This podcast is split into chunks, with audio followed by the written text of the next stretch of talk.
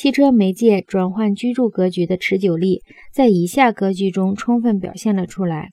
新式的都市厨房接过了老式的农家厨房的性质。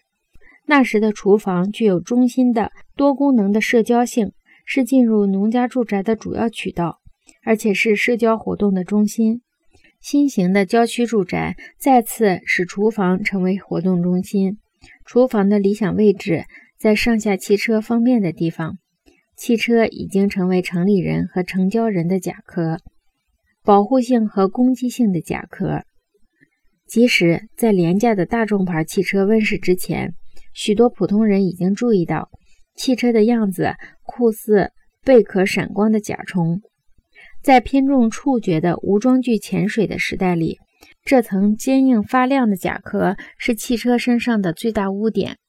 大型商业中心的兴起是为了适应有车一族的需要，他们是一些奇怪的孤岛，使无车代步的行人产生没有朋友、被人肢解的感觉。汽车使行人感到烦恼。一言以蔽之，汽车完全改变了一切空间，包括使人结合和分离的空间。在未来的十多年里，它还要继续这样做。十多年后。接替汽车的电子玩意儿将会涌现出来。